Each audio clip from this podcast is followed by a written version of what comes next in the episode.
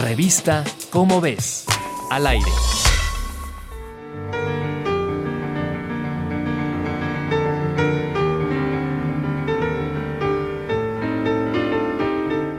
Se estima que solo un 12% de los pacientes diagnosticados con cáncer de páncreas logran sobrevivir y recuperarse. Pero gracias a esta estimación, investigadores del Centro Oncológico Sloan Kettering de Nueva York y del laboratorio BioNTech han logrado realizar ensayos clínicos de una vacuna que ha resultado efectiva hasta en un 50%. Los investigadores encontraron que los sobrevivientes tienen hasta 12 veces más células inmunitarias producidas de forma natural por su cuerpo. A partir de ahí, iniciaron un ensayo clínico con 16 voluntarios a quienes les extirparon tumores cancerosos, cuyo genoma secuenciaron.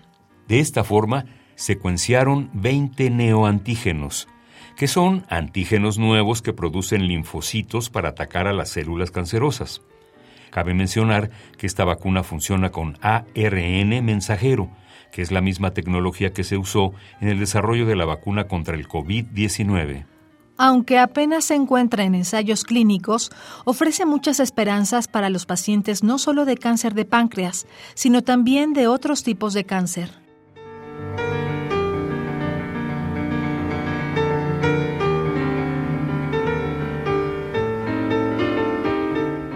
Si quieres conocer más sobre el tema, te invitamos a consultar el texto Vacuna contra el cáncer de páncreas en las ráfagas escritas por Marta Dune Backhaus en la revista Cómo ves, la revista de divulgación científica de la UNAM.